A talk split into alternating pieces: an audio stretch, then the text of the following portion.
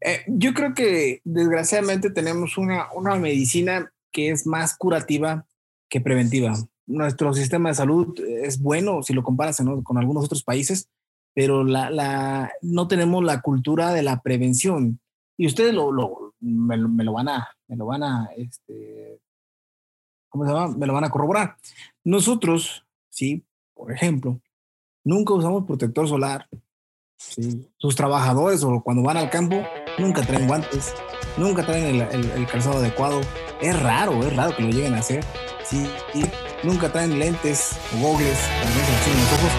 Y pues nosotros, ¿cómo andamos?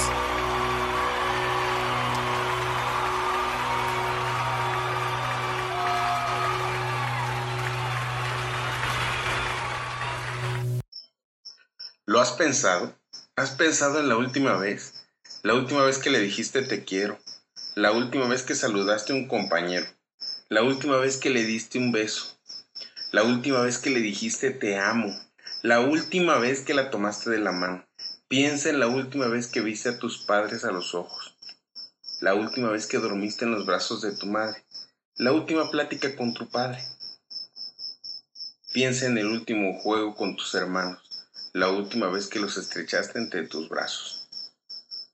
¿Cómo será la última vez que, mires el sol? La última vez que la lluvia en tu cara. La última brisa rodeándote. La última vez de tus pies en el mar. La última vez que te la vuelvas a mirar. Guarda siempre tus recuerdos, pues la muerte siempre nos casa y está ahí esperándote por última vez. Bienvenidos a Agrotitanes. Qué gusto estar con ustedes en este nuevo episodio. Y lo que acabamos de escuchar es algo de lo que escribe nuestro invitado.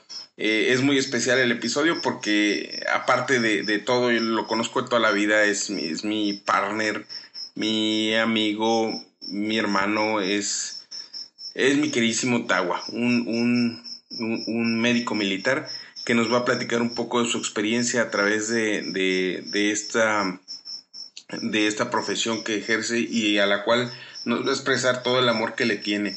Vamos a, vamos a escuchar a un hombre que, está muy convencido de, de, una filosofía de vida que se ha generado a través de los años y que le ha permitido tener ciertos momentos de éxito para él que no, que no los ve como éxito, sino como lo ve el resultado de la labor que hace y de la labor que ama. Entonces, vamos a, a disfrutar el episodio. Bienvenidos a Agrotitanes.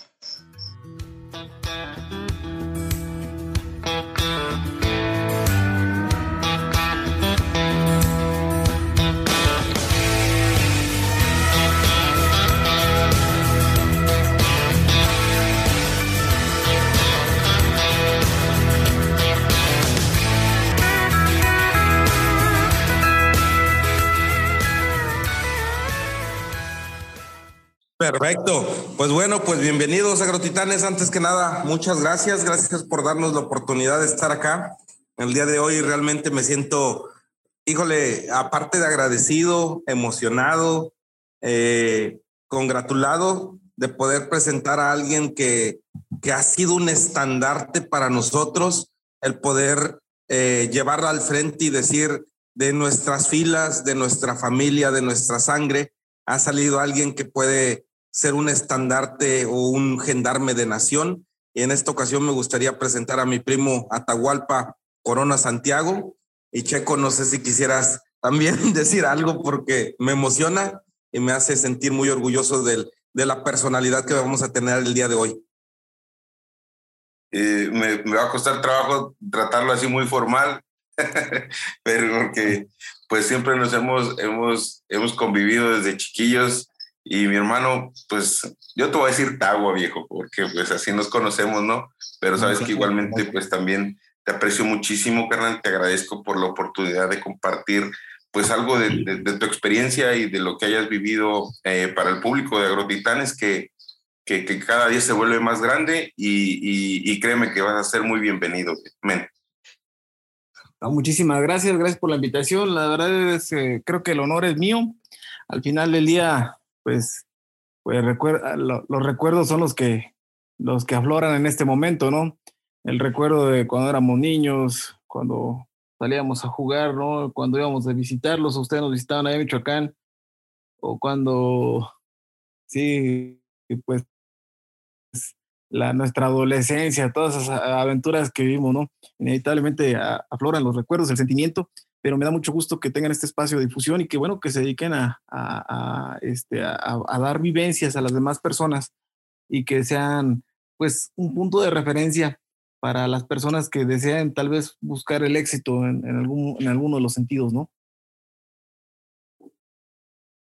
No, pues muchas, muchas gracias, güey. La verdad es que, como dices, sí afloran los sentimientos. Sin embargo, me gustaría en determinado momento eh, platicar un poco, que nos des la oportunidad de conocer quién es Atahualpa Corona Santiago, qué hace el médico militar Atahualpa Corona Santiago y cómo, cómo ha sido su, su, su historia de vida. ¿Por qué? Porque a final de cuentas venimos de contextos rurales, venimos de contextos de convivir con el campo, venimos de contextos de estar en, en, en el campo y, y, venir de ahí y estar ahora en una realidad donde eh, el día a día te lleva a retarte más a poder ser una mejor persona de servicio. Me gustaría que nos pudieras comentar con eso, mi carnal.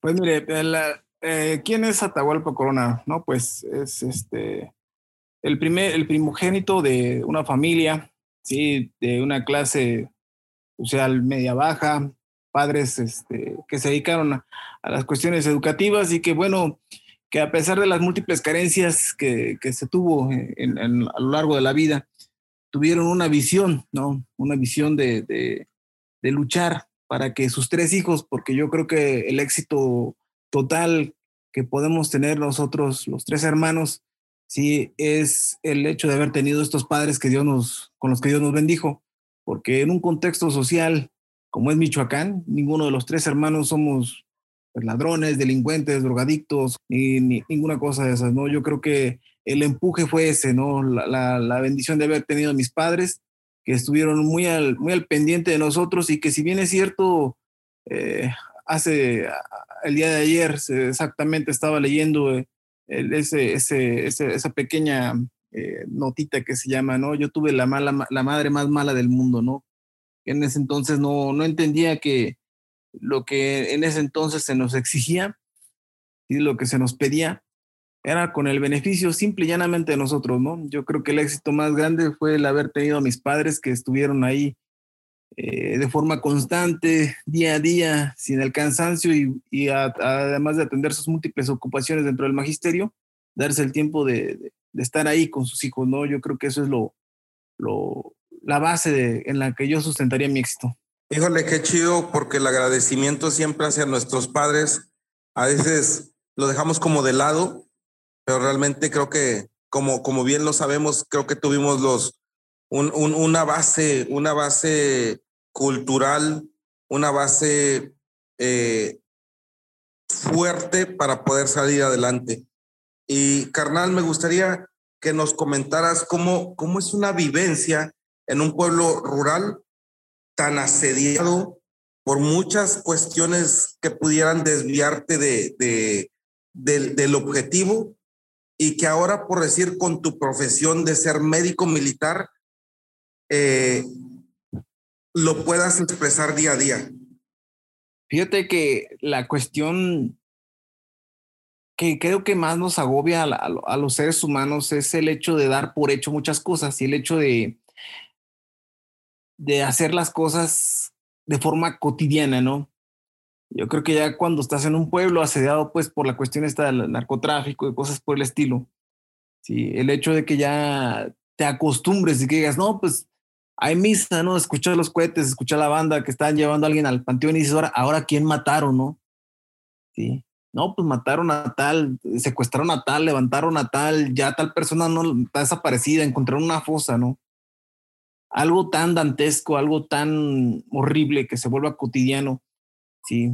Eh, que escuches, por ejemplo, en las madrugadas, los sábados, los domingos, sí, tú recuerdas el, lugar donde, donde yo crecí, en Chilchota, Sí, este, pues hay un ojo de agua, ¿no? Y que escuche los domingos escuchando narcocorridos y que el niño sicario y cosas por el estilo, adecuando un tipo de vida que evitablemente es, inevitablemente es insostenible y que de verdad es, es, es algo espantoso porque pues yo creo que todos se quedan con la idea de que todos van a ser el próximo Chapo, el próximo, y en realidad lo que simple y llanamente son, son carne de cañón, ¿no? Yo creo que, eh, yo creo que lo peor que tenemos como seres humanos es el hecho, es, es, es, el, es el, hecho, es el hecho de, de que nosotros nos acostumbramos, hacemos tan cotidianas las cosas, incluyendo las cosas malas, ¿no? Y bueno, no se diga de las buenas, hablábamos hace un momento del agradecimiento, ¿sí? Nos acostumbramos a que los papás están ahí, nos acostumbramos a que la familia está ahí y no, no tomamos en cuenta que eh, hay algo. Eh, a mí me gusta mucho escribir y escribí un, un, poema que se llama La última vez y habla de ese mismo contexto, ¿no? Habla de que no nos damos cuenta que va a llegar una última vez, una última vez que abrazas a tu papá, una, vez, una, última vez que abrazas a tu mamá, a tu ser querido, a tu esposa, a tus hijos, ¿sí? Porque crees que siempre va a estar ahí, ¿no? Eso creo que es lo peor que tenemos los seres humanos, el hecho de no visualizar que nos acostumbramos, incluyendo las cosas malas, ¿no? Y ese es el, el, contexto. La verdad es que a mí me causa cierta tristeza, porque pues ustedes recuerdan el pueblo, ¿no? Uh, íbamos ahí, íbamos al ojo de agua, jugábamos fútbol en la calle, ¿sí? O sea, no había tanta maldad, ¿no? No había e ese miedo ese miedo con el que se vive constantemente, ¿no? Sí, ahora escuchas balaceras y nomás apagas la luz y te pones en un plano bajo, ¿no? Sí. Y, y, qué, qué, triste es que esa sea nuestra realidad, que esa sea nuestra vida. Sí, qué triste que haya, haya, haya gente que no haya conocido pues lo que nosotros conocimos, ¿no? Pues allá cuando íbamos allá al pueblo, que estábamos enfrente del Jagüey, jugábamos y nos íbamos al cerro y este, o que jugábamos ahí este, en el patiezote que estamos arriba de los árboles, ¿no? Y ahora hay que cercar todo, ahora no hay que salir a tales horas, ahora hay muertos ahí, ¿no? Ahí por el, el este, la pancle de tu abuelita, ¿no? O sea, qué triste que haya generaciones que no hayan conocido la ventaja que tuvimos nosotros de vivir en un medio ¿sí? En el cual la, la vida nos diera la oportunidad de vivir la infancia, ¿no? Vivir las etapas y no madurar a la fuerza de una balacera, eh, un secuestro, un levantón, un, un, embolsado, ¿no? Un encobijado, ¿no? Yo creo que se nos, se nos ha, a las nuevas generaciones se les ha robado la, la inocencia, ¿no? Fíjate que, que es crudo, pero es real, ¿no? Eso es lo que hay ahorita. Yo, yo compartí con, con Mauro en algún momento que, que no podíamos, güey, qué difícil es ahora dejar salir a mis hijos, güey, solos, güey.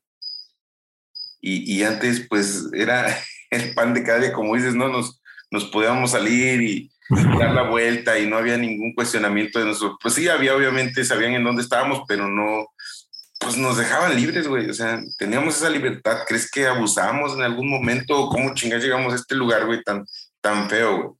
¿Cuál crees que, eh, eh, en tu experiencia, cuál crees que haya sido? Eh, porque quiero llegar, güey, a esta onda de, comentábamos con Didier que pues la disciplina es bien, es bien básica. Nosotros la vivimos bien cabrón, güey. Nuestros papás fueron, fueron sí, muy fuertes, güey, fueron muy recios, güey. sí, fue muy rudo. Te digo que decía, te, decía eso, lo, lo, de la buena y yo, yo tuve la mamá más mala del mundo, ¿no? Mira, yo creo que ¿sabes cuál creo? He formulado, mi, papá considero que es una persona muy inteligente y, es un tipo muy, muy abierto de mente, ¿no? Entonces yo alguna vez le pregunté, ¿no? O quise ver su, quise ver su punto de vista en cuál era el motivo por el cual la sociedad actual está como está. Y él me dijo su punto de vista y, yo te voy a compartir el mío, ¿sí? Yo creo que el problema que tenemos como sociedad es que nosotros nos manejamos bajo una inercia. ¿sí? O sea, llegas a la primaria, llegas a la secundaria, tienes tu noviecita, llegas a la prepa, tienes tu noviecita, ya un poco más subido de tono, llegas a la universidad y ya pues que las, que las borracheras y todo ese tipo de cosas, ¿no?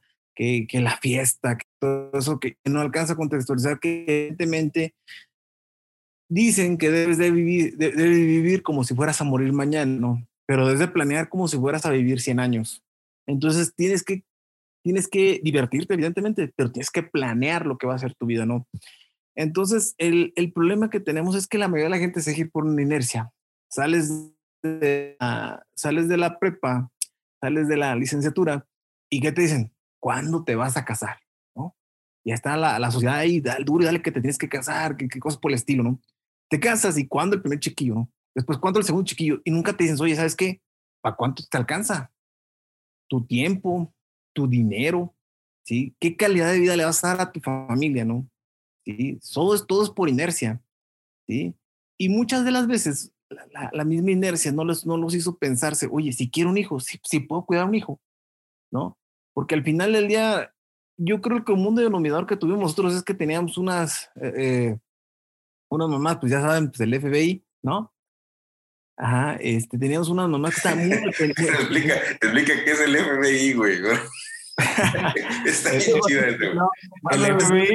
Teníamos mamás gringas, güey, pero no. no, no, no, no, no, del mismo Tehuantepec, no. El FBI es la fuerza bruta ismeña, ¿no? Mi, mamá pegaba, lo preguntaba, ¿no? Entonces. ¿Quién mete más disciplina, güey? ¿Quién mete más, quién, alinea más a la raza, no? Sí.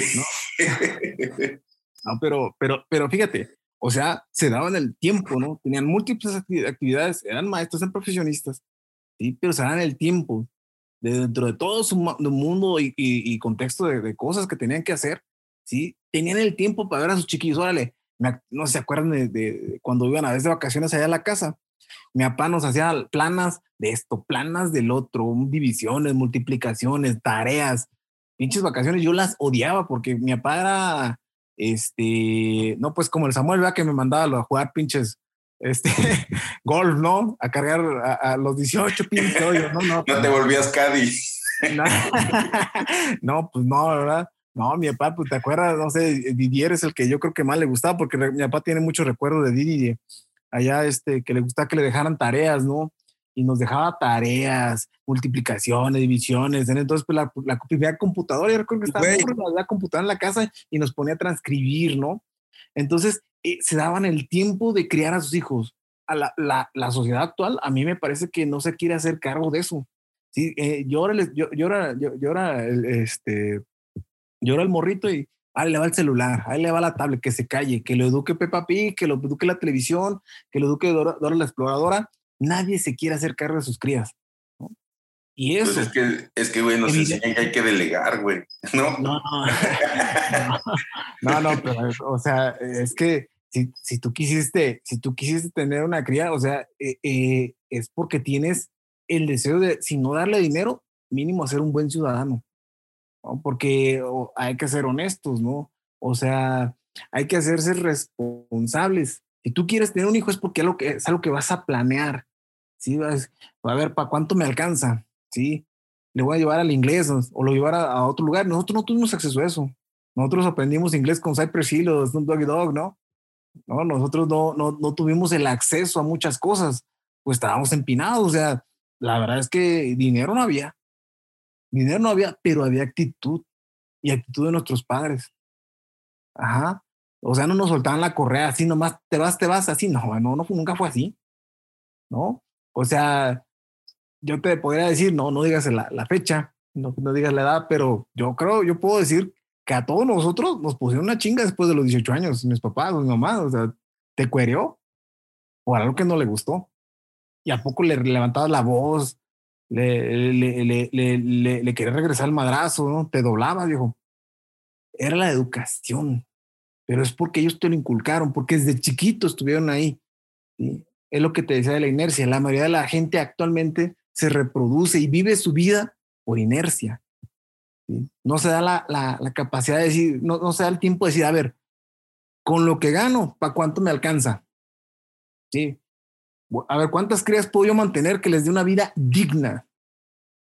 ¿Sí? ¿Cuántos de puedo, cuántos de ellos puedo aguantar yo que, a ver, este, mijo, esta es la A, esta es la B, yo, yo tengo recuerdos y, y, ojalá Dios me permita hacer en algunas cosas como mi papá. Mi papá es un humano, tiene algunas cosas que yo veo como defectos, pero unas cosas muy buenas que yo veo como, como persona. Entonces, este, este, yo, yo, por ejemplo, me acuerdo de mi papá que hacía cartulinas, ¿sí? Y las, y las en, como que las engrapaba con un alambre, ¿sí? Y decía, no sé, una V, luego te ponía la A, luego la C, luego la A, y decía, vaca, y te enseñaba a leer así, ¿no? Yo, yo recuerdo que eso mi papá me enseñó a leer, ¿no? Entonces, ese es el problema, que la mayoría de la gente se basa por la inercia. Entonces, si no tienes tiempo de cuidar a tus crías, si, si, tú, tú, tú basas tu vida en una inercia, si no planeas, evidentemente tenemos lo que tenemos. O sea, ese, es el contexto, pues. o sea, porque, porque, puedes decir, no, pues es la sociedad, es este el gobierno. Que echar culpas es fácil, güey. Echar culpas es bien facilito, güey. somos nosotros, pues, o sea, ¿por qué? Sí, por y sí, porque nosotros, por ejemplo, que somos de Michoacán, los tres hermanos, ninguno es dealer o ninguno es secuestrador, o ninguno está en uno de esos, pues mis papás. Fíjate eso, ninguno tuvo las aspiraciones como tal, ¿no, güey? O nunca, nunca fue una, nunca fue una cultura que estuviera, la veíamos ajena, güey. O sea, creo que veíamos ajeno ese pedo, ¿no? Eso pasa allá, güey, y pues esa ya, esa es su onda, ¿no? Nosotros estamos en esta onda de trabajo y de, y de la escuela y ya, ¿no? Yo tengo una, una anécdota, fíjate, es una, una, anécdota. Yo creo que mi mamá ni se acuerda, ¿no? Este, yo, pues sí, sí, tengo, pues tengo muchas enfermedades, entre ellas tengo déficit de atención, entonces yo me distraigo fácilmente. Entonces, eh, la cuestión es acá, que, que, pues nos pusieron una tarea, yo creo que sería primaria, primera de primaria, segunda, tal vez, porque la tarea consistía en, en ese momento en la, en la, en la clase ¿sí? De que eran unos triangulitos, unos cuadritos, unos cuadritos y unos circulitos, ¿no?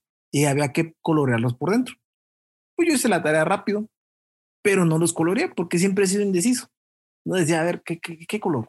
Y si le pongo este. Se fue el tiempo, se acabó el tiempo y no terminé la, la, tarea en tiempo y forma. No, pues en ese entonces se acuerda, ¿no? De los, los sellitos, ¿no? Me pusieron un sellito de, de osito que no trabajaba. No, pues la chilladera, viejo. Yo sabía que mi mamá me iba a poner una, una que fácilmente podrían ser dos, ¿no? que fácilmente parecía. Contaba como dos. Una que contaba como dos, dijo, ¿no? Yo dije, no, mi mamá me va a hacer pedazos llegando a la casa. No, y uno de mis amigos pasó, bueno, no era mi amigo, ¿no? Compañerito, ahí pasó. Y, y vio y dije, pues, ¿por qué chillas, pues? ¿No? Y le dije, no, pues mi mamá me va a cuerear. No, pero ¿por qué pues? No, no, pues es que vi aquí un osito. Y sabes que lo arranca la libreta. Y dije, acá por mi mente jamás pasó mentirle a mi mamá. O sea, por mi mente jamás fue una opción no afrontar mis, mis actos, ¿no? Por mi mente jamás pasó. O sea, es lo que decías tú, que nosotros vivimos en un mundo, modelos, pues igual, ¿no? Vivimos un mundo este, donde ya existía la, la cuestión esta de la drogadicción y nunca pasó, a título personal te digo, pasó mentirle a mi mamá o no hacerme responsable de mis actos, ¿no? Entonces, pues pasó lo que tenía que pasar, pues yo era el, el, niño de 10, ese niño becado, todo. Mi maestra se dio el tiempo de ir a la casa y, mi mamá preguntó dónde estaba el osito y no, hombre, viejo, no. Se puso bueno. ¿no? Pero, pero es, es, eso era, ¿no? Eso era el, el, hecho de que te educaban a que, no, nos educaron pues en la, la cuestión de que no le puedes meter a tu mamá, ¿no? Pero es por eso, porque estaban ahí, ahí. O sea, yo creo que la, la mayoría de los problemas que tenemos como sociedad es el hecho de que todo lo hacemos por inercia. Sí, eh, te pasan ciertos puntos, te toca esto, te toca esto, y no piensas si en verdad te toca. Yo soy fiel creyente de que no todas las batallas se deben de pelear ni todas se deben ganar. ¿sí? Hay que escoger bien las batallas. Si sabes que estás jodido, si sabes que no tienes tiempo, pues ten un chiquillo nomás, o no tengas ni uno. Que, que, es un buen punto de vista, güey. Elegir las batallas y esto, y creo que va muy enfocado también si, si tú eliges bien tus batallas y, este, y esta onda, puedes alcanzar cierto éxito, güey. Que, que creo que confundimos como, como sociedad que el éxito te lo da pues el dinero el, o, el que seas muy conocido o el que seas muy este, popular, ¿no? Pero no, creo que, creo que, creo que el éxito va más enfocado a un, a un espíritu, no a, uno mismo superarse. Superar la cuestión personal. ¿Tú qué piensas del éxito? ¿Tú qué crees que es el éxito? Mira, yo, yo, yo al respecto al éxito, yo creo que es algo, como tú bien dices, algo muy personal. Sí, yo creo que el éxito, por desgracia, y eso eh, lo vivimos todos, sí, la mayoría de las personas basa el, basa éxito o cataloga el éxito en títulos profesionales sí, y en dinero o poder. ¿no?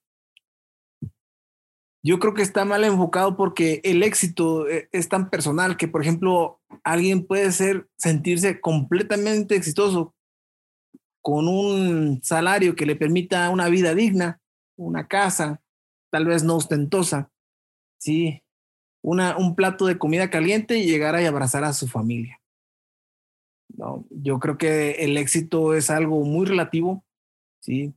Yo creo que ahorita, pues, con esta cuestión de, de, de, de, la idea de que los recursos naturales son inagotables, que, que, que, que, todos pueden ser millonarios, que todos, pues, yo creo que hay que poner un alto o pararse en el camino y decir, a ver, a ver, a ver, ¿yo qué quiero?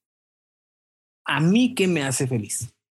Y si el hacerte feliz es luchar día a día y llegar a ser un Bill va, eso es lo tuyo. Pero si en un mundo sabes que yo soy feliz teniendo un plato de comida caliente en la casa, llegar y ver a mi familia, abrazar a mi mamá, a mi papá, abrazar a mi esposa, a mis hijos, ¿sí? Que vivo en una casa decorosa, un ambiente familiar. Eso para mí es éxito, también es bueno. Yo creo que... Fíjate, Tagua y Checo, que e, escuchando la, la, retórica que tenemos en la conversación, a mí me gustaría como, como enfocar varias cosas de, de, de, lo que, de lo que hemos vivido y vivimos todo el tiempo, ¿no? Una, nuestros papás vivieron sin papás casi casi, ¿no? Entonces... Nuestros padres fueron huérfanos. Yo, yo, yo, siempre, yo creo que el éxito que tuvimos nosotros, bueno, yo soy fiel creyente que nosotros somos la, la, la mezcla de las personalidades ¿sí? Las cosas buenas y sobre todo los miedos de nuestros padres. Yo creo que mis papás fueron rudos y fueron un poco estrictos, ajá, porque tenían miedo. Mi, mi, papá fue huérfano, mi mamá fue huérfana, ¿sí? O sea, todos sabemos eso, ¿no? Nuestros, o sea, somos primos, pues, tu mamá también fue huérfana. Entonces vivimos bajo esos miedos, ¿no? De que, de que ¿sabes qué? Que si, si, si el día de mañana no estamos, que mis hijos no vayan a ser un delincuente o que, o que vaya a ser un rufiano o que simple, simple y llanamente sea alguien, nadie en la vida. Porque ese, que, ese era su miedo, no se acuerdan, o sea, nos decían. Que se sepa defender, ¿no, güey? Que se sepa defender ante la vida, güey. Eso, eso, nos enseñaron. Mi mamá siempre, me acuerdo que me decía, y, y me decía, ay, mi hijo, a, a, ti tú, tú, tú trabajas mucho, a ti te gusta mucho el dinero. Le dije, ma, yo a este mundo no venía por hambre, yo ya la traía. Y que, y que realmente volvemos a que, por decir, dentro de la forma de cómo nos criaron, pues fue la forma como socialmente ellos crecieron. A final de cuentas, ahora sí que eso nos a nosotros y la, y la generación que estamos formando, tanto Sergio que somos papás como yo, ya es una forma a lo mejor un poco más laxa, pero a final de cuentas yo creo con mucha insistencia en el sentido de la disciplina, en el sentido de decir la, la, la forma de poder ser abundante no significa con dinero, no significa con cargarte de, de, de, de, de elogios, ¿no? Sino significa con sentirte pleno, ¿no? De sentirte que eres una buena persona, de sentir que eres una persona que está en, en, en una en un ambiente donde los principales motivantes que te hagan el del día a día sea de que seas una mejor persona contigo mismo para dar a los demás.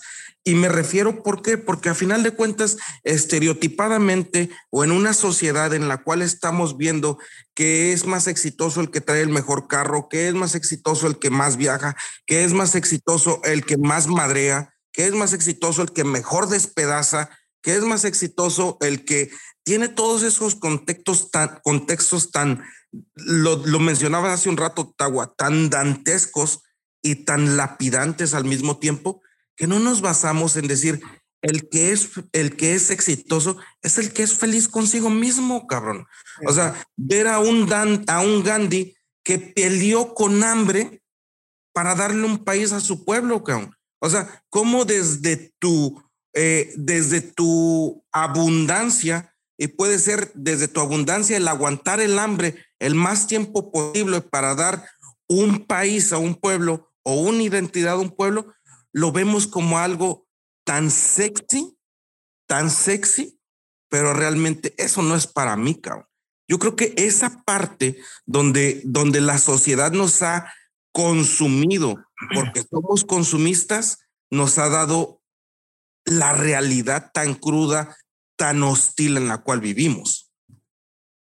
Sí, yo creo que ese es el, el gran problema, pues, o sea, yo creo que la sociedad ha cambiado y, y, y, te digo, yo, yo soy fiel creyente que que la inercia en la sociedad es la que nos tiene donde nos tiene, ¿no?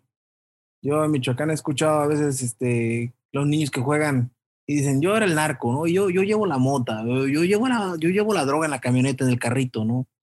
Entonces, o que quieren ser sicarios, ¿no? Eh, yo creo que ese es el gran problema que tenemos, ¿no? Hace, hace días salió una noticia, creo que feliz en Guatemala, algo así, que decían que la mamá estaba enojada eh, con reclamos sociales, ¿no? Que decía, pero ¿por qué me matan a mi hijo si él nada más salía a robar, no, no mataba ni, ni lastimaba a nadie? O sea, imagínense, o sea, yo, yo recuerdo a nuestras mamás, yo imagínense que nuestras mamás hubieran ido por otros a la cárcel, no, la chingue que nos hubiera puesto, viejo, ¿no? Pues ni siquiera hubieran ido por nosotros. No, no, no, lo hubiéramos ni, no nos lo hubiéramos ni acabado, viejo. Ni acabado. Entonces, bajo esa misma perspectiva, y, y lo platicábamos con Sergio hace un rato, Tagua, de que a final de cuentas, ahora ver convertido todo, todo ese, toda esa historia llena de múltiples enseñanzas, a ver ahora a un médico militar que, realmente, como te lo decía al inicio del programa, eres un orgullo para nosotros porque demuestras todo aquello que a final de cuentas nuestros papás quisieron con nosotros, que llenos de amor, pero a lo mejor no con los métodos, nos reflejaron, ¿no? Por decir, ver ahora que, que se te cuadran. Yo recuerdo muy bien, güey, cuando íbamos, cuando nuestra, nuestra sobrina eh, Dafne de repente la, la, llevaste al médico militar y ver un cabrón que es un año más grande que yo y ver que todo mundo se le iba formando para decirle eh, y para saludarte y no por el hecho de decir que tú fueras mamón, sino por el hecho de decir que ahí iba el mayor Atahualpa. ¿Cómo, cómo vivir con eso de una forma tan padre, con la humildad que tienes, pero aparte, cómo te hablas a ti para mantener el, el sentido de la disciplina, porque para llegar ahí, me acuerdo que no fue nada fácil, Carla. No, no fue nada fácil, fíjate, no fue nada fácil. Fíjate que últimamente me ha dado por escribir y, tengo entre 180 más o menos poemas, eh, cuentos cortos y ahorita estoy intentando hacer una, una novela. Sí, yo creo que la, la cuestión es, es el hecho de contextualizar. El ejército, fíjate que yo estoy sumamente agradecido. Me dio más de lo que algún día soñé tener. Me dio más de lo que necesito para vivir. Incluso podríamos decir más de lo que merezco, pero me lo dio. Sí, evidentemente no fue gratis. Ustedes se acuerdan, yo vi con ustedes cuando yo era cadete, ¿no? O sea, les platicaba cómo, cómo las pócimas, no lo voy a decir porque esto es socialmente, me puedo meter en problemas, pero pues la pócima, ¿no? Las cosas, los, que yo les platicaba y, a mí cómo me reconfortaba ver gente querida los fines de semana cuando iba a verlos allá al, pueblo, ¿sí? Después de la chinga, ¿no? Pero yo creo que si tienes un, un, porqué en esta vida, puedes soportar cualquier cómo.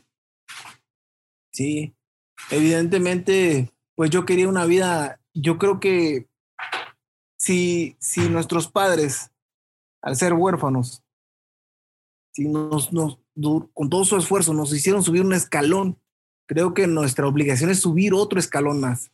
Yo creo que la, la, la, la principal eh, motivante o lo que a mí me decía era, era el hecho de que que la, no tenía derecho al, al fracaso, ¿no? Tenía que hacer las cosas.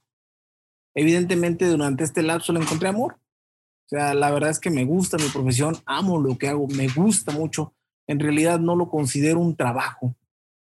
La cuestión de la humildad, yo creo que te la da el hecho de la educación que tienen tus padres, ¿no? Yo recuerdo que pues nosotros estábamos, este, pues, jodidillos en la casa, ¿no? Y recuerdo que una vez, por primera vez, hubo un carro del año en la casa. No, pues el cadete no se quería bajar del carro, ¿no? Y un día me agarró mi mamá y me dijo, ¿sabes qué, hijo? Eh, a ver, a ver, echa para acá la llave, ¿no? Me dijo, mira, lo que hay aquí en la casa es de tu papá y mío. Cuando usted tenga sus cosas, agarre sus cosas. No ande tapando el sol con sombrero ajeno. Me reseteó. Me reseteó, o sea, me dio una, me dio un bajón que me dijo, tranquilo, ¿sí? O sea, que, que, andas de sangrón, que andas presumiendo, que no, tú no tienes nada esa parte de la disciplina militar en la cual pues te saludan porque esa es parte de la, del contexto militar. Sí, pues es así. Pero la persona es la persona. Sí, yo creo que venimos de, de familias humildes, familias que han luchado por tener lo poco que tenemos, ¿sí? Y que, pues evidentemente, o sea, yo no, yo lo recuerdo a ustedes, ¿sí? O sea, nos subíamos al tractor, nos íbamos al campo, nos andábamos en las bicicletas en el charco. O sea, podemos vivir las dos vidas. Si te puedes ir a un restaurante a comer la comida más fina, te puedes ir a comer, ¿cómo se llama? La fundidora en Monterrey, ¿no? Ah, o, o, podemos ir a Yacapix a echarnos una, una, una, una asesina, ¿no? Y no nos crea conflicto, porque estamos acostumbrados los dos o vamos con Doña Profunda, las picaditas, ¿no? Ah, sí, viejo, ¿no? Las que hace mi tía Mari, ¿no? no, mi tía no. Esas piquetas bien ricas, viejo. Güey, pero eh, fíjate que, fíjate que dentro de, dentro de, la, dentro de, las, de las cosas que a mí me, me interesaba, me interesaba preguntarte, güey, ¿cómo, ¿cómo logras en tu trabajo tener esa constancia, güey, ese mantenerte, güey? Porque dices, a mí me gusta muchísimo, sí, sí, yo creo, pero, pero igual, pues llega el momento en el que se cansa uno, ¿no? O sea, sí disfruta uno, me imagino que un cuate que se dedica al fútbol dirá, sí, me gusta un chingo el fútbol, pero ya verlo como trabajo ya es diferente, güey, ya, o sea, te, te, exige ciertas cosas, ¿no? Igual a ti, güey, ¿cómo mantienes ese, esa, esas ganas, güey? Porque, güey, he escuchado, te he escrito, dices, no, pues que me tocó guardia anoche, y me tocó guardia antenoche, y me tocó guardia, y, y no duermes, güey no duermes y aparte te, das a veces la oportunidad de, apoyarnos en, consulta por teléfono, güey, a nosotros. Entonces digo, güey, ¿cómo chingas le hará ese compa para mantener ese ritmo? Que yo creo que es algo que sonará muy trillado, porque pues se presta para eso, pero yo de verdad amo mi trabajo. Yo creo que ha pasado el tiempo, ¿sabes? Y conforme pasa el tiempo, cada vez me doy cuenta de, de, que existe un Dios, ¿sí? Un Dios que a mí en lo personal siento que me quiere mucho porque me ha puesto en los lugares donde debo estar. Sí, siempre he, he, he pensado que a donde voy tengo algo que aprender. O sea, yo cuando iba con ustedes aprendí cebollas, aprendí el maíz, aprendí a ver lo del tractor. O sea, siempre aprendí algo, ¿no? Y en este caso muy particular, por ejemplo, sí, yo creo que amo mi trabajo y me puso en el lugar exacto donde tenía que estar, porque de verdad me gusta. A mí me, me, me, me podrán cansar algunas otras cosas, porque pues mi personalidad es así. A mí si me llevas a una fiesta, me llevas a un mall, pues me vas a ver con jeta, ¿no? Porque pues me engento rápido. Pero cuando estoy dando consultas, soy feliz. De verdad me gusta. Yo creo que es algo muy trillado, pero de verdad te lo, te lo, te lo, te lo juro, pues es real. O sea, me gusta mi trabajo. Viejo, ¿y exactamente cuál es tu chamba, güey? Yo soy dermatólogo este, y tengo una maestría en administración de hospitales. Soy jefe de la consulta externa, soy jefe de área de dermatología, soy jefe de servicio. de dermatología. Esos son mis, mis nombramientos.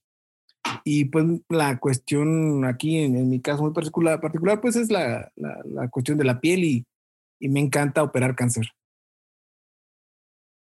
Oye, carnal, fíjate que yo me quedé muy, muy, muy, muy clavado en el, en el, en el, este, en, en una frase que dijiste que a veces yo la, la, la veo que a veces es en la, en, en la conversación, pero en la práctica es lo que te lleva a comulgar, a, a tener una, una disciplina muy, muy fuerte. Por decir, dice, cuando tienes un porqué, no importa el cómo. Y esa frase que yo creo que ha de ser de tus, de tus favoritas en, en los sentidos, a ver, platícame un poco más, güey. O sea, platícame cómo te generas un porqué. Platícame cómo le rascas a la emoción, a la mente, al sentimiento para plantearte una meta. Y si nos puedes dar un ejemplo, me gustaría mucho, porque de ahí, como dices tú, yo lo veo en, en el tema comercial, ¿no? No importa cómo hagas la venta, a final de cuentas la estrategia tiene que generar el resultado. ¿Cómo, cómo, cómo lo planteas de esa forma, Tawa? Eh, es, es eh, bueno, lo primero que creo que debes de hacerte como persona es decir, a ver, yo quién soy y yo qué quiero. Y es algo que se escucha en unas simples palabras, pero que es muy difícil. Ajá. Porque debes entenderte que la vida, híjole, te, te decía hace un momento, ¿no? Hay que planear ajá, como si fueras a vivir mil años, pero vivir como si fueras a vivir uno. ¿Sí? Es, es, es, es, es complejo, si ves, son, son dos, dos este, eh, contextos que chocan completamente. Son dos ritmos diferentes, ¿no? En uno tienes que vivir que la melodía sea infinita y el otro tienes que disfrutar cada paso, ¿no? Sí, pues, y entonces tú tienes que entender ah, quién eres tú, cuáles son tus capacidades y qué es lo que quieres. Eso es lo principal, el conocerse uno mismo. Mira, se ha romantizado mucho algunas cuestiones, ¿no? Como el querer es poder, la mente todo lo puede. En realidad eso no, no es tan cierto. Y yo creo que en vez de ayudar a las, a las personas, crea frustraciones en las personas. Te explico. ¿Sabes qué? A mí me encanta cantar. Voy a hacer una audición y canto feo. ¿no? Pero yo fui porque, bajo el contexto de si las ranas cantan, yo, ¿por qué no, no? Entonces voy y canto feo, todo el mundo me dice que canto feo. Y vas y platicas con él y te dice, oye, pero es que tú no cantas bien, cantas feo. Pero es que yo amo cantar y mi vida es cantar. Eh, yo nací para cantar. Bueno, pues canta en el baño, viejo. Esto no es para ti. ¿No? Entonces tienes que ver, sí, quién eres tú, ¿Qué tienes tú? ¿Cuáles son tus herramientas? ¿Sí? ¿Y qué es lo que tú puedes tener de lo que tú deseas? Yo creo que todos queremos ser millonarios. Yo creo que todos queremos un Bugatti, una mansión, jet privado. Todos queremos eso. Ajá. Pero tienes que saber hasta dónde puedes llegar tú. ¿Para qué? Para que para empezar disfrutes lo que tienes. Porque qué caso tiene que tengas los millones de pesos si eres una persona infeliz. Entonces, yo creo que tienes que ver qué eres, qué herramientas tienes, cuáles son tus sueños y cuáles son posibles. O sea, ¿se acuerdan que nosotros jugábamos básquet, no? Y nos encantaba y queríamos jugar y veíamos a Michael Jordan y decíamos, no, eso, eso, eso. ¿Por qué no, por qué no luchamos por ese sueño? Porque evidentemente, sí, sí, ese no era para nosotros aunque te gustara mucho. ¿No? Yo creo que eso es lo más importante, saber qué, quién eres, qué herramientas tienes y hasta dónde puedes llegar y fijarte una meta que sea muy tangible. Sí. Yo creo que las personas a lo mejor si escuchan esto van a decir, no, que es un pensamiento mediocre, algo así. Créeme que a lo largo de la vida, sí, yo creo que se me va a dar la razón. Sí. hay que ver, hay que tratar de... No, no, no. O sea, al final del día, creo que todos tenemos diferentes formas de pensar y respetables. ¿no? Pero lo que sí, lo, lo que sí es importante, sí saber quiénes somos, qué herramientas, qué puedo yo obtener con eso y tener objetivos reales. No es expectativas reales. ¿sí? No decir, yo quiero ser millonario, quiero en, la, puerta de mi casa un Lamborghini y quiero este, un Bugatti ahí en la casa para ir allá al pueblo. O sea, se va a quedar en los baches, viejo. Entonces tienes que tener un objetivo real, ¿sí? Y luchar por ese objetivo, ¿sí? Entonces, yo creo que ese, es, ese ha sido mi plan de vida. Yo no me considero una persona exitosa, ni mucho menos. Yo solamente me considero una persona que disfruta su trabajo, que soy feliz con lo que tengo, ¿sí?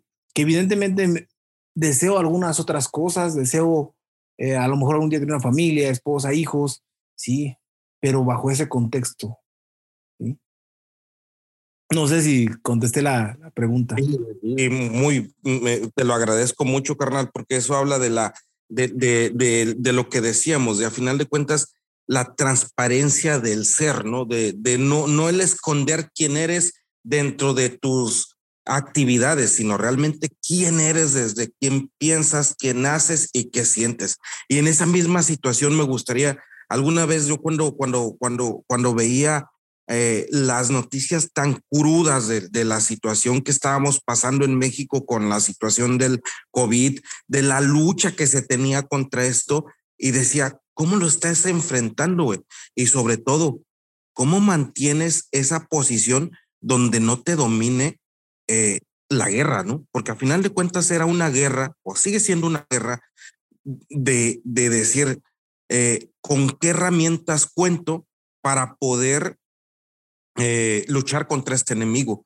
Y me gustaría si nos puedes ayudar a contextualizar cómo fue para ti eso y cómo llegó y, y qué, como lo dices tú también en muchas de las cuestiones, qué aprendizaje sacaste de esto tan tan cruel que sucedió, ¿no?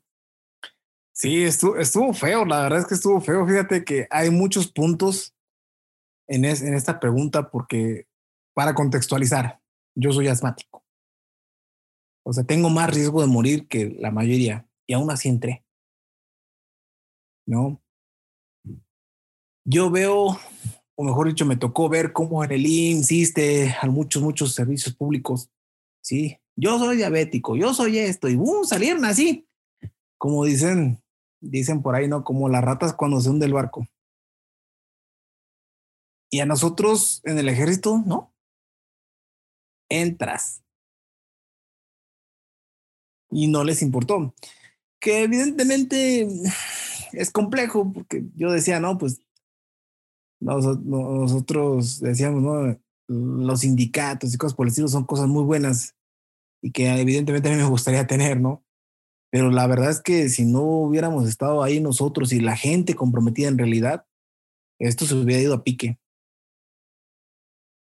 Yo creo que la, la mayoría está viviendo la, la segunda pandemia, que son las enfermedades mentales. ¿Sí? Ahorita todo el mundo está deprimido, aumentó no sé cuántos por ciento la violencia en casa, los divorcios y todo, porque ahorita viene la cuestión psiquiátrica de estar encerrado tanto tiempo y en los médicos el desgaste. Sí, la verdad las cosas eh, pasaste cuando empezó la pandemia, que te llevaban serenata, que eras el héroe, sí, Al, ustedes me lo están matando, tú no me lo quieres recibir, por mí tragas, no, es horrible, es horrible, no, es horrible porque desgraciadamente Sí, yo creo que la cuestión de la medicina es, es, es compleja porque nosotros tratamos con personas, ¿sí?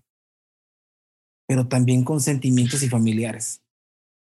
Entonces, desgraciadamente, la gente en ocasiones piensa que nosotros como médicos buscamos cómo lastimar a una persona, pensamos, piensan que nos pagan por herir a otra persona o que nos pagan por si damos un medicamento o no damos un medicamento, ¿no? no han contextualizado que somos un servicio médico, ¿sí? de una institución, este, un, servicio médico de un país pobre, ¿no? con todo lo que eso significa y que evidentemente hay carencias, ¿no? Entonces nosotros somos las personas que damos la cara ante todas esas deficiencias institucionales, ¿sí? Y es, y es el mismo pensamiento, disculpe la, la palabra, pero a mí me parece un pensamiento estúpido, que es como cuando la comida está mala y el primero que surtes es el mesero. Porque él qué, ¿no? O sea, a veces puede decir, no, pues es el cocinero, tampoco es él, es el dueño. Yo, ustedes son, ustedes son, ustedes son personas que se dedican a la, a la cuestión de la, del comercio y saben bien que, por ejemplo, el producto que se va a caducar es para ayer, se saca ayer, ¿no? Entonces, lo mismo pasa en los restaurantes, la comida que se le está echando a perder, todo eso es el plato del día, la recomendación del chef, ¿no? Y el que da la cara, ¿quién es?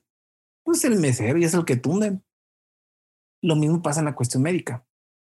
Sí, yo creo que la mayoría de los que estuvimos ahí tuvimos más de alguna de las veces eh, ideaciones relacionadas con la muerte, porque por muy cruel, por muy frío, por, nadie se acostumbra a la muerte. Nadie se acostumbra a ver a la muerte y al sufrimiento.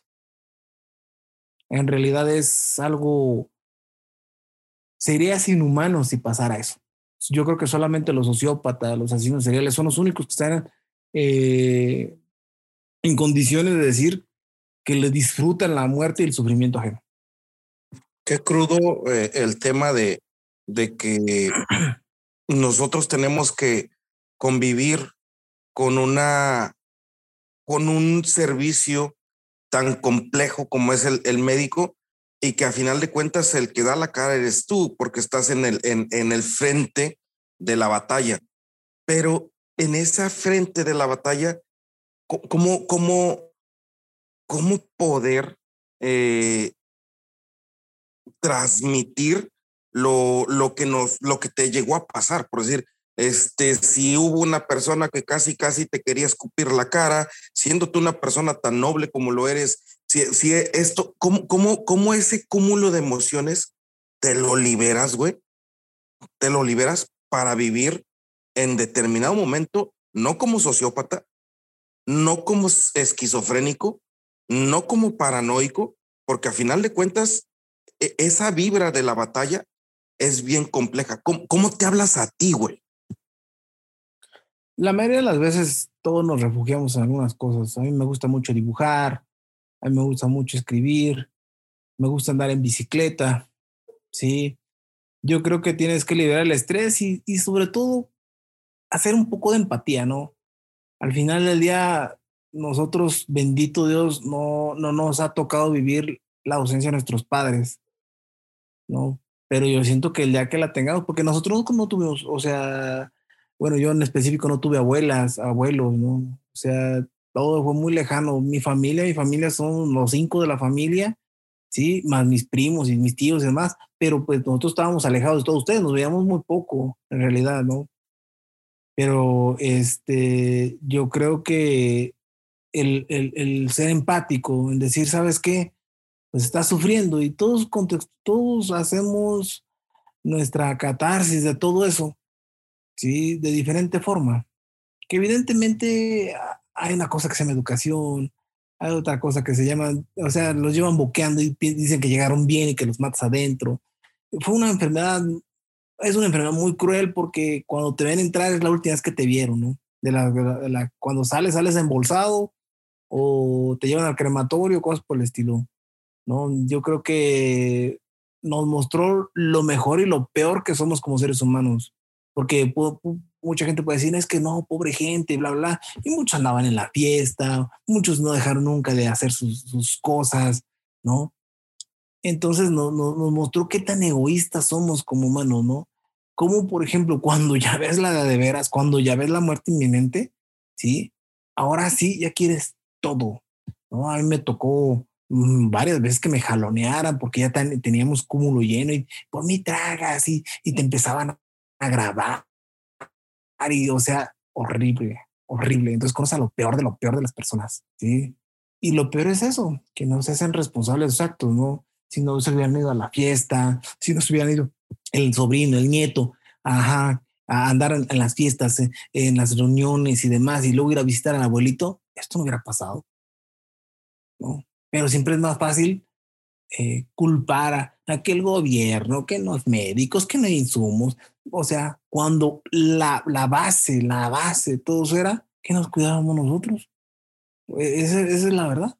Híjole, qué, qué complejo porque volvemos al mismo tema que inicialmente hablábamos, ¿no? O sea, somos la muestra de nuestra sociedad tan precaria en, en valores, tan precaria en, en mucho, en, en, educación, tan precaria en muchas cosas, que a final de cuentas nos habla de que gracias a Dios tuvimos esas madres y ese padre que nos dio esas chingas para poder decir y una acción de ser una mejor persona. y, y, y tú escuchando toda esta, este, esta onda de, de, de, lo que te ha tocado vivir ahorita en la pandemia, güey. Eh, fíjate que, que, pues cuando dicen, nombran a alguien que es médico militar, pues regularmente uno piensa, las expectativas crecen bien cabrón.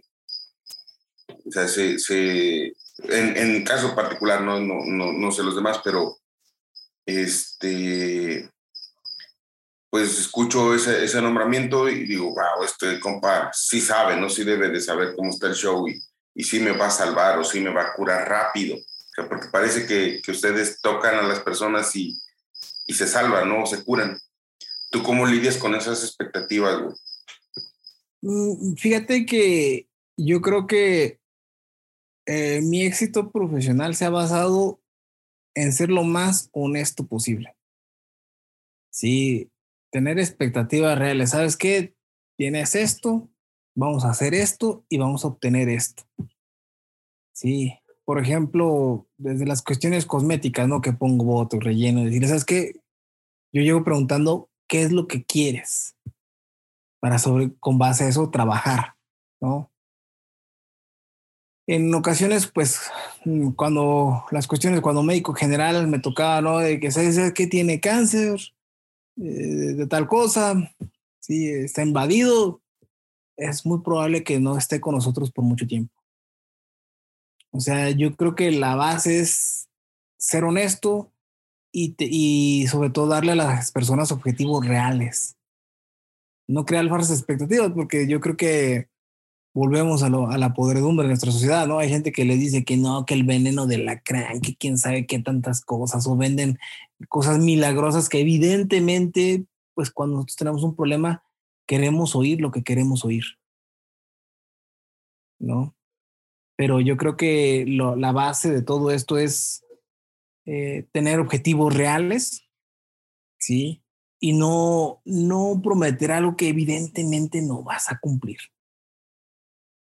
Sí, fíjate que a, a, mí me llama mucho la atención, Tagua, de que a final de cuentas, eh, dentro de toda esa, esa carga eh, de tener que lidiar con la muerte, de tener que lidiar con las emociones, de tener que tener esa, esa honestidad férrea, in, indomable, porque eh, está dentro de eso una, una repercusión peor que es eh, el, el, no ser, eh, ¿cómo se puede decir? El no ser agraciado hacia ti mismo.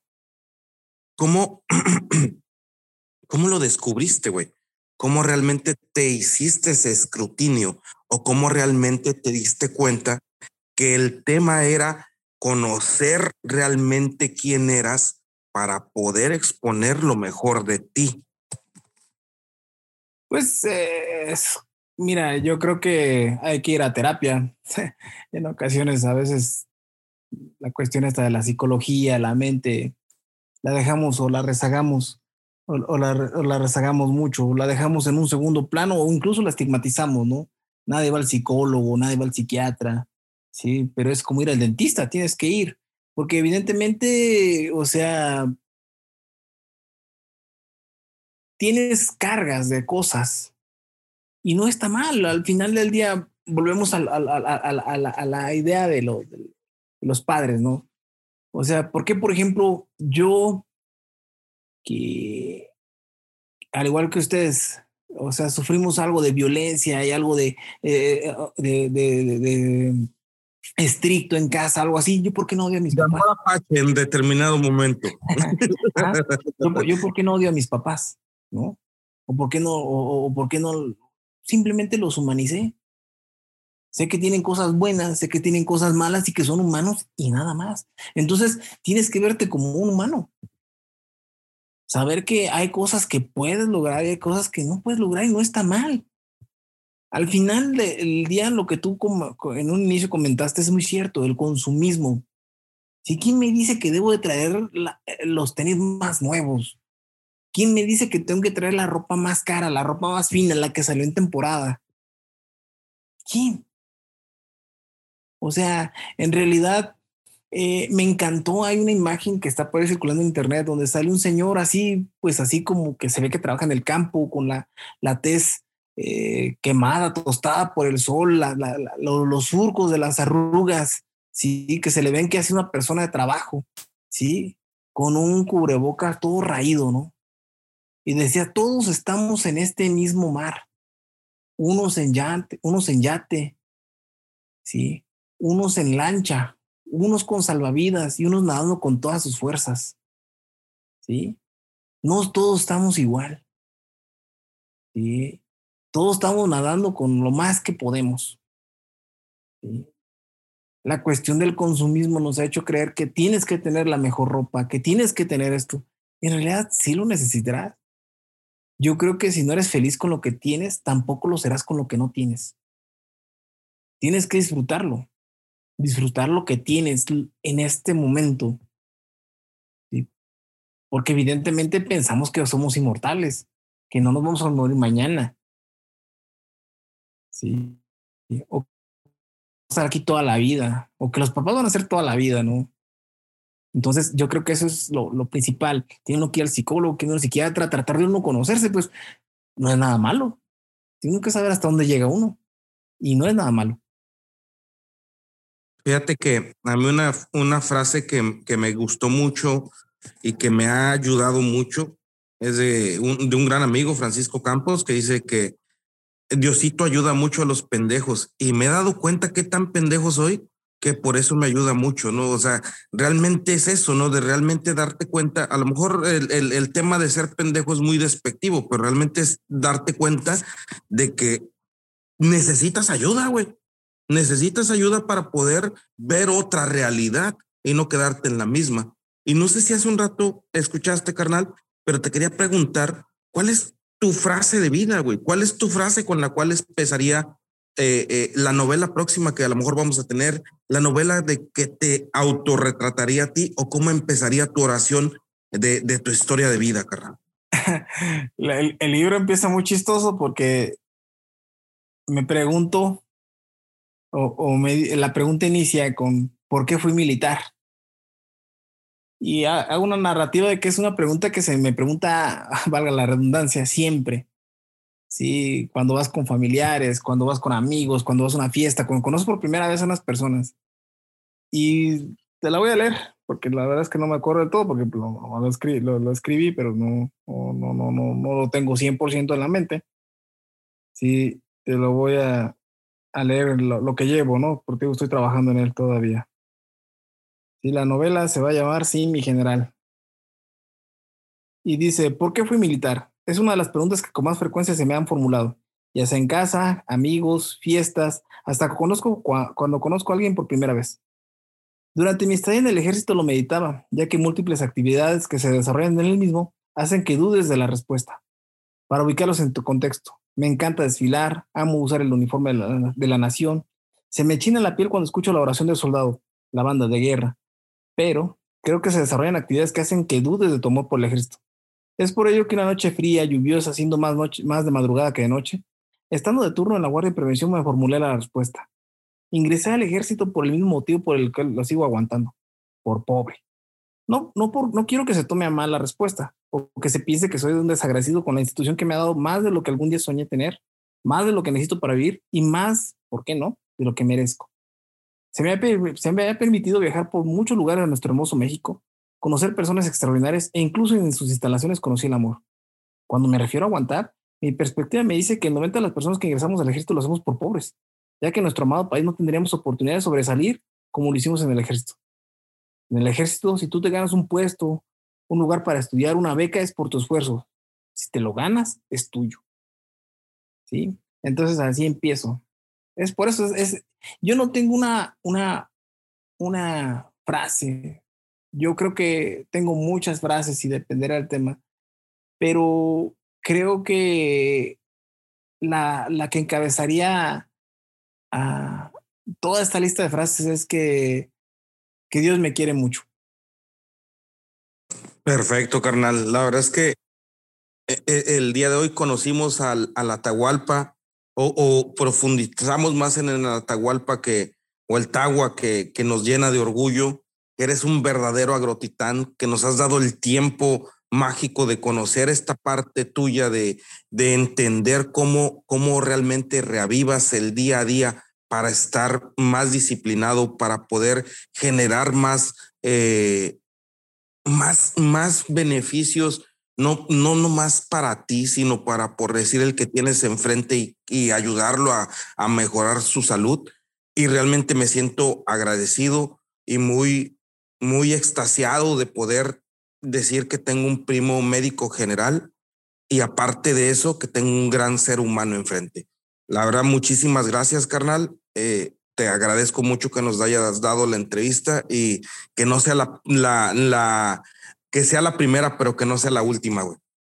Muchas gracias, una, una, una, este, un, agradecimiento y bueno, eh, ya que se me dio la, la oportunidad de, de, platicar con ustedes, agradecerles mucho, pues, aunque sea por este medio, ya tenemos ratito que no nos vemos, ya no, no, ah, pues ahorita con lo de la pandemia y todo eso, pues andábamos muy ocupados y no, no, no he tenido tiempo de irme a, ver a mi tía casi y a ver a, a, verlos a ustedes, ¿no?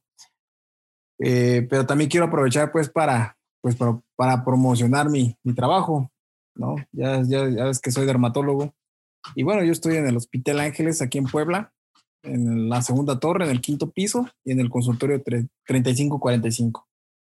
La verdad te agradezco mucho la oportunidad que se me dio. Espero esto que alguien pueda llegar en algún momento a escuchar, le sirva de algo o simplemente le sirva de reflexión.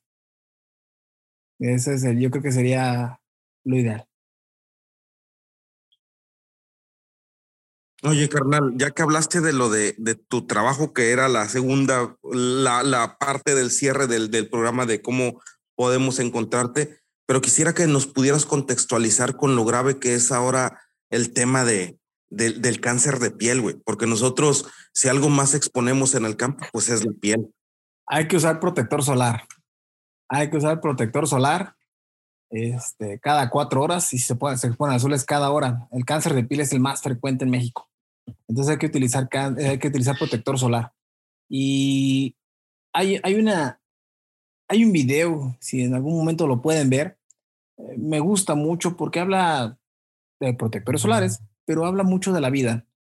Y se llama así, usa protector solar. Si son siete minutos, siete, ocho minutos, no pasa de ahí. Y habla de la vida, ¿sí? Y lo que científicamente ha demostrado que evita el cáncer, ¿sí? La única cosa que hasta la fecha evita el cáncer es usar protector solar. Perfecto. si nos pasa la liga, ponemos la liga para que, para que la puedan observar sin, sin problema los, los que escuchan el podcast. Este, y, y, y, también de eso te quería preguntar, ¿cómo, cuándo, cuándo es prudente ir a ver a un dermatólogo, carnal? o, cómo saber si, si, necesito ir o por, por prevención o por, por curación? Eh, yo creo que desgraciadamente tenemos una, una medicina que es más curativa que preventiva. Nuestro sistema de salud es bueno si lo comparas con algunos otros países, pero la, la, no tenemos la cultura de la prevención. Y ustedes lo, me, lo van a, me lo van a, este, ¿cómo se llama? Me lo van a corroborar. Nosotros ¿sí? Por ejemplo, nunca usamos protector solar. ¿sí? Sus trabajadores o cuando van al campo nunca traen guantes, nunca traen el, el, calzado adecuado. Es raro, es raro que lo lleguen a hacer. ¿sí? Nunca traen lentes o gogles para que no se lastimen los ojos.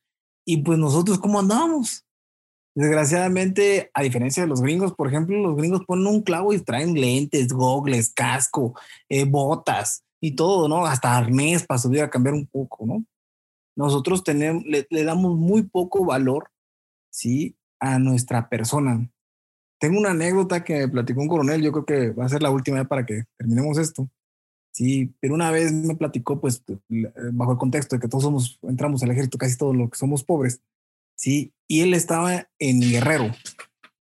Él estaba en Guerrero y su familia, pues, era muy pobre. Entonces, él lo mandaron a traer las chivas.